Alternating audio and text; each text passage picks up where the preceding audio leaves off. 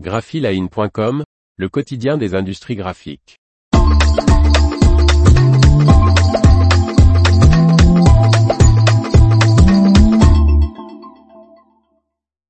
Stora Enso n'a plus de division papier.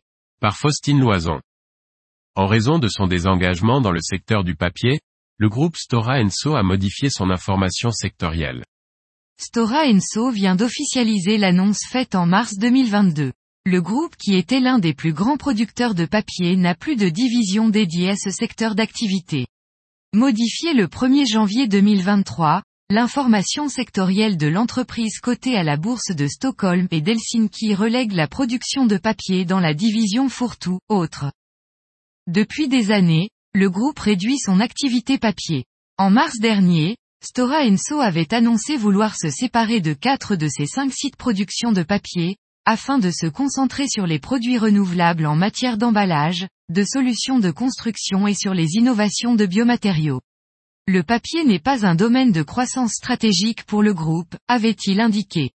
En 2021, le papier ne représentait que 16% des ventes contre plus d'un tiers en 2015.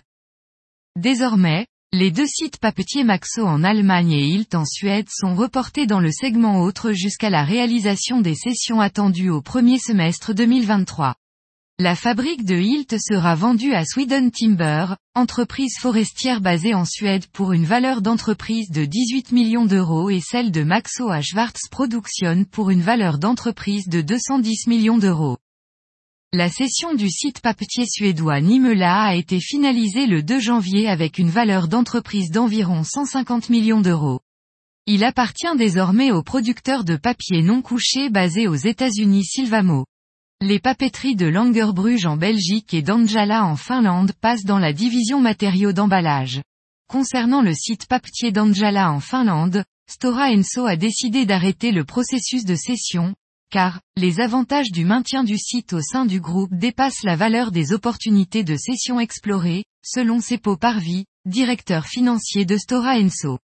Il fonctionne aujourd'hui en synergie avec le site voisin de matériaux d'emballage de Stora Enso, Ingeroy, sur les matières premières et l'énergie. Le site belge, à Langerbruge, était le seul site papetier que le groupe comptait conserver. Une étude de faisabilité est cependant en cours pour une éventuelle conversion de l'une des deux lignes de papier en une ligne de matériaux d'emballage. La division papier comptait en 2021 environ 2300 salariés et son chiffre d'affaires s'élevait à 1703 millions d'euros.